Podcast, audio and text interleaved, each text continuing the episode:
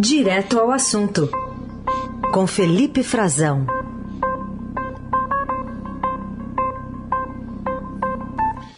Oi, Frazão, bom dia. Oi, Raíssen, bom dia a você, bom dia aos nossos ouvintes. Seja bem-vindo na volta das suas férias e um bom descanso para Carol Ercolim também, né? É isso aí, valeu, Frazão. Vamos começar aqui os nossos assuntos de hoje, falando de um personagem é, que está sempre aí. De, às vezes ele some, é, literalmente, né? Tinha um período que ele sumiu mesmo. Aí ele aparece no noticiário e agora o Fabrício Queiroz está querendo um mandato. E chamou a atenção que ele quer o apoio dos Bolsonaros, no plural, né? É, onde é que está o Queiroz, né? pessoa, nosso ouvinte lembra dessa frase. Você, sabe, né, Raíssa? Onde é que tá, né? É, tá lá no Rio, né? Tá no Rio, tá vive no Rio. na praia. Isso. Leve, solto, é, bem à vontade, né? Sem Muito camisa, à vontade. Porque o Rio faz calor também, né? Sem camisa.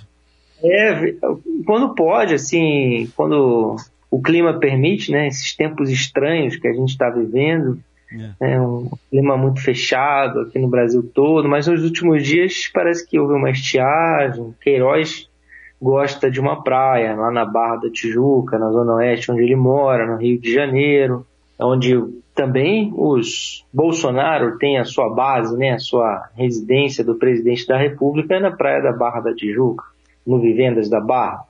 Queiroz conhece muito bem todo esse lugar, gosta de frequentar e quer o apoio deles, né? Até agora, ele diz que não conversou ainda com o, os Bolsonaro, não conversou com Flávio, não conversou com o Jair, não conversou com o Carlos, não conversou com o Eduardo, mas que se tiver, vai ser o deputado federal mais votado do Rio de Janeiro. Olhem só a pretensão do Queiroz é ser deputado federal e ele está negociando a filiação dele assim, com o PTB do Roberto Jefferson. É, Roberto Jefferson, que assim como Queiroz já esteve, está preso né, por ameaças ao a integrante do Supremo Tribunal Federal, a uma ruptura democrática.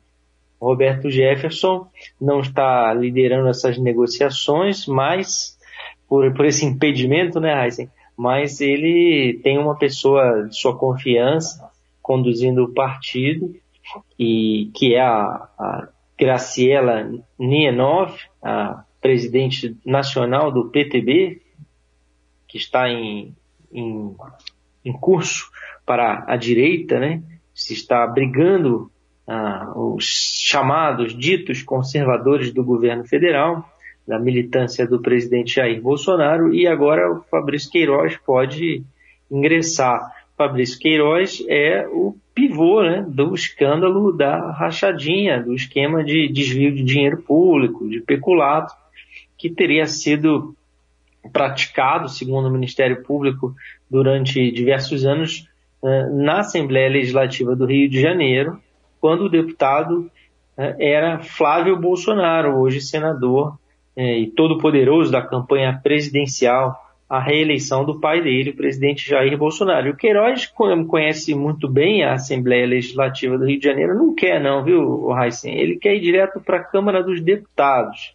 Tudo isso, é bom a gente lembrar, é permitido, né? esse, esse, ressurgimento, hoje em dia todo mundo sabe quem tá o Queiroz, onde está o Queiroz, está inclusive na rede social, publicando, fazendo sua pré-campanha, segundo ele, recebendo apoio de várias pessoas de direito, porque no ano passado essa investigação sofreu uma série de derrotas nas cortes superiores, principalmente no, no Superior Tribunal de Justiça, e os atos foram anulados, inclusive o relatório é, revelado, né, relatório de movimentação financeira que indicou a existência desse esquema criminoso, é, que foi anulado pela, pelas cortes superiores por decisões e decidiu invalidar né, as decisões do juiz de primeira instância no Rio de Janeiro.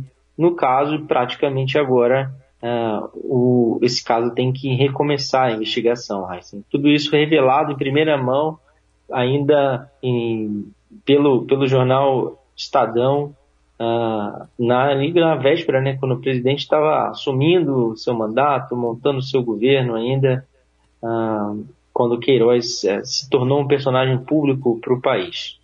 Muito bem, vamos acompanhar então se ele vai ter esse apoio tão desejado por ele, né, dos Bolsonaro.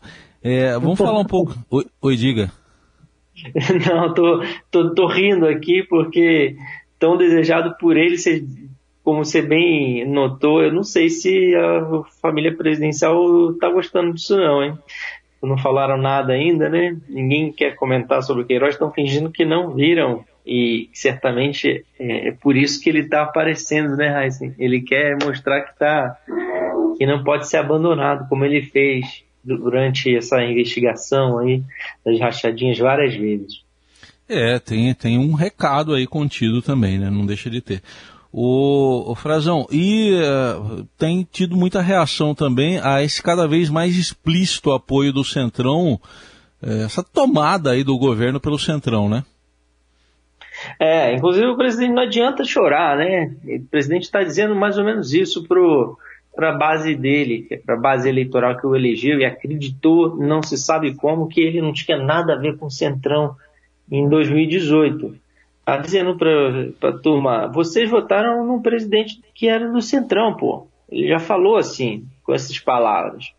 E agora alguns ex-ministros que foram defenestrados do governo tipo Ernesto Araújo, das Relações Exteriores, cito o Abraham Weintraub, da Educação, foram caindo um a um ao longo dos, do mandato do presidente Jair Bolsonaro, ministros muito contestados, ministros é, criticados por um excesso de ideologização, né, usar demais a ideologia, muito vinculação com Olavo de Carvalho, o, o escritor que, de certa forma, serviu durante um período como guru do presidente Jair Bolsonaro, que também foi abandonado, vive as turras com o governo, tá lá, dizia que não existia pandemia, por exemplo, mas está lá infectado com a Covid em, nos Estados Unidos, está de mal com o governo também. E eles estão criticando agora publicamente, às vésperas da eleição, essa aliança, essa reconciliação do presidente Bolsonaro com o Centrão,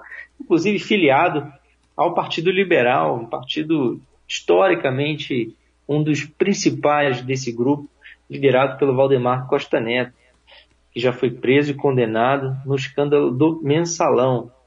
O Weintraub veio para o Brasil, voltou, largou um cargo que o Bolsonaro tinha conseguido para ele, uma bela de uma remuneração em dólar, lá no Banco Mundial, em Washington, e quer ser candidato ao governo de São Paulo. Então está fazendo essa campanha, Raíssa, porque o adversário, o virtual adversário dele nessa disputa para saber quem é o candidato aí em São Paulo ao governo, ao Palácio dos Bandeirantes, é o Tarcísio Freitas, ministro da Infraestrutura, que deve se filiar ao PL. O acerto é esse. Então ele vai justamente criticar, né, dizendo que eles foram substituídos, foram abandonados, que o Centrão foi tomando conta do governo.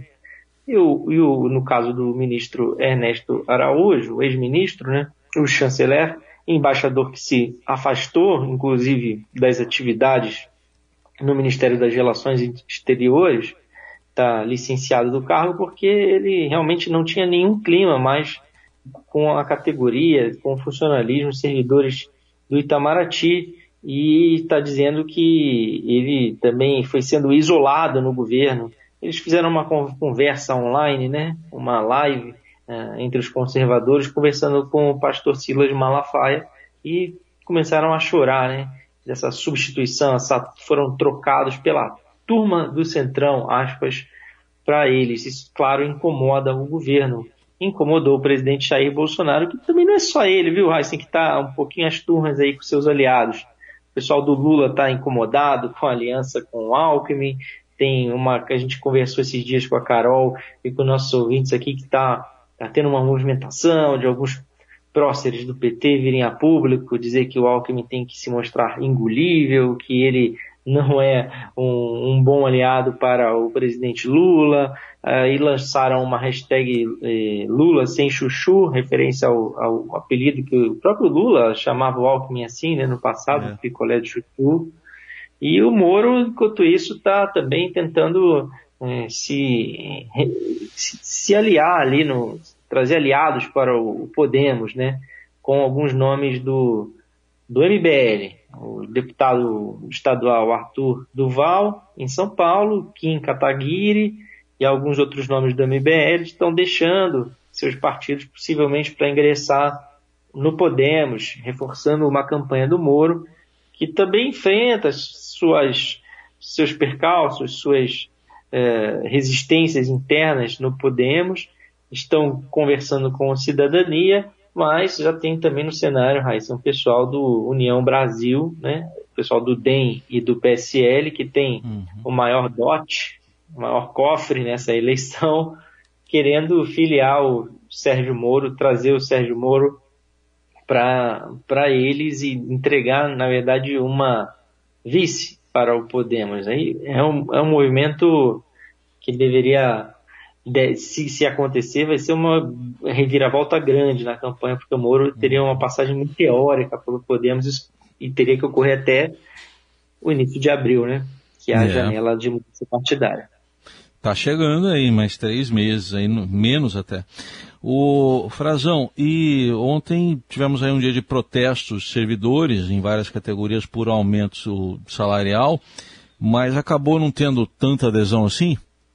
É, foi uma adesão, foi eles conseguiram chamar a atenção, chamaram a atenção do governo, conseguiram pautar, mas na hora do vamos ver tinha pouca gente na rua, né? Foram cerca de 500 servidores, é, houve uma ausência muito sentida, assim, que era o, o, pessoal da Receita Federal, que eles mobilizaram, né, foram os primeiros a, a liderar a iniciativa para esse protesto por um aumento para todos os servidores e não só para uma categoria dos policiais, mas é, não apareceram. Né. Isso foi bastante sentido, em que pese eles, inclusive, estarem numa operação é, chamando aquela operação padrão, que atrapalha é, fluxo de mercadorias, principalmente no Brasil, em portos, aeroportos, isso a gente já viu no, na virada do ano. Eles não apareceram, mas os, os, os demais servidores que apareceram, e são todos de uma elite do funcionalismo, né, é bom a gente destacar, estão pedindo um aumento de até 28%, para determinadas categorias, mas sabem que se a esperança é de levar bem menos que isso, cerca de 10%, se levarem, né? Já tem gente dizendo nos, nos bastidores de que se o presidente só desistir de dar o um aumento para os policiais, a coisa já deve arrefecer depois da manifestação de ontem também, embora haja outras organizadas, né, outras previstas, novas é, paralisações, há uma espécie de desconfiança sobre qual vai ser de, de fato o tamanho delas. Eles protestaram no Banco Central, protestaram no Ministério da Economia e o governo achou, assim, segundo o líder do governo, que comete algumas das melhores frases desse governo, das mais sinceras, uh, o Ricardo Barros, líder do governo na Câmara, disse que foi fraquinho, bem fraquinho, né? E o, o presidente, vice-presidente Hamilton Mourão disse que todo mundo sabe que não há espaço para dar aumento, né? Há espaço no orçamento para dar esse aumento. E que o presidente, de fato, ainda não bateu o martelo, ainda não decidiu. Me chamou a atenção uma coisa que quem foi o, o alvo. Você viu as fotos, Guedes, da, que, uhum. que circularam? O alvo o alvo era o Paulo Guedes, Heisen. Isso, é. O Paulo Guedes, as fotos do Guedes que circularam, e era uma delas com de fazer uma troça, né, uma brincadeira, dizendo que agora o, o, o Guedes conseguiu levar os brasileiros a frequentar lugares caros, como se fosse sinônimo de refinados, requintados, como uma padaria, né, a farmácia, o supermercado. E, e, me lembrou uma figurinha dessas que o pessoal troca no WhatsApp, que é, que é bem famosa, né? Que é aquela que o Paulo, tem o Paulo Guedes é, dizendo assim, olha pessoal, não tem nada de caro, vocês é que estão pobres. Uhum. Paulo Guedes que já, já disse aí recentemente que dólar baixo fazia empregada doméstica ir para Disney, né? Que não era uma coisa que não podia. Uma festa danada, né? É, pegada doméstica para Disney, como é que pode, né? na visão do ministro? Bom, o, o gente teve um dado importante ontem, registrado pelo consórcio de imprensa, mais de 132 mil casos de Covid, um recorde, né? E ao mesmo tempo hoje tem decisão importante da Anvisa sendo esperada. É, se, é, é, é um alerta, né, bem importante para a gente não deixar de fazer, né, Raíssa? Acho que esse tema tem que estar na nossa pauta é, todo dia. Não dá para a gente descuidar mesmo e está na hora de repensar um pouco as atividades de fato do que a gente está vivendo agora, né? 132 mil novos casos é um novo recorde do Brasil. Antes era de setembro do ano passado, na pandemia, 125 mil, ou seja, um aumento significativo. Apesar disso, a, a média de mortes, né, ainda o número de mortes registrado nas últimas 24 horas é, ainda está baixo, mas é o maior desde o fim do ano passado, desde outubro, 317 nas últimas 24 horas. Esses números sempre registrados em 24 horas, nas 24 horas anteriores. Uh, é um sinal claro de que a pandemia continua aí.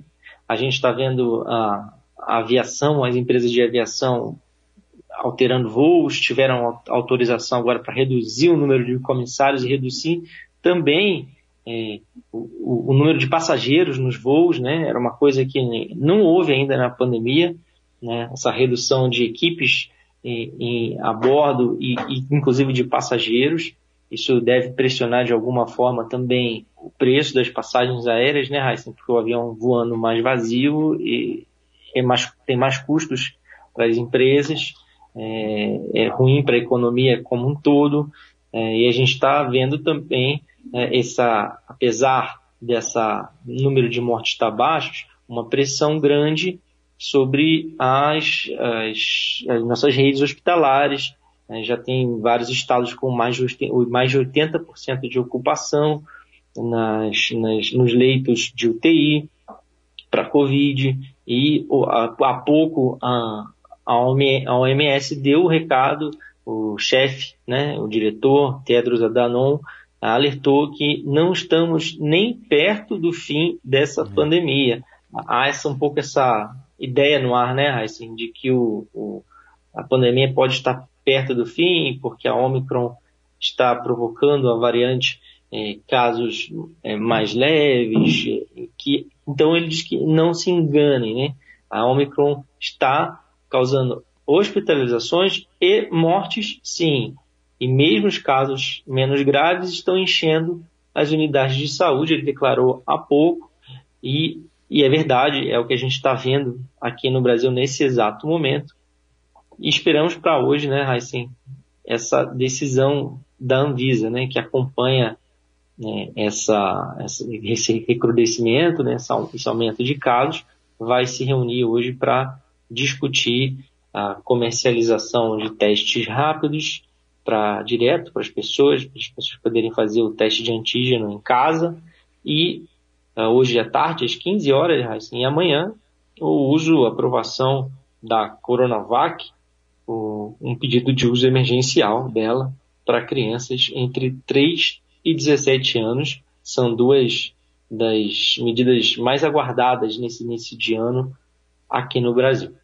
Vamos acompanhar. Lembrando que então foram mais 132 mil casos e ontem mais 317 mortes registradas pelo consórcio imprensa aí no avanço da Covid no Brasil. Esse foi o Felipe Frazão, que está com a gente aqui na coluna direto ao assunto e volta amanhã. Obrigado, até amanhã. Obrigado, Raíssen. Um abraço, uma excelente quarta-feira a todos.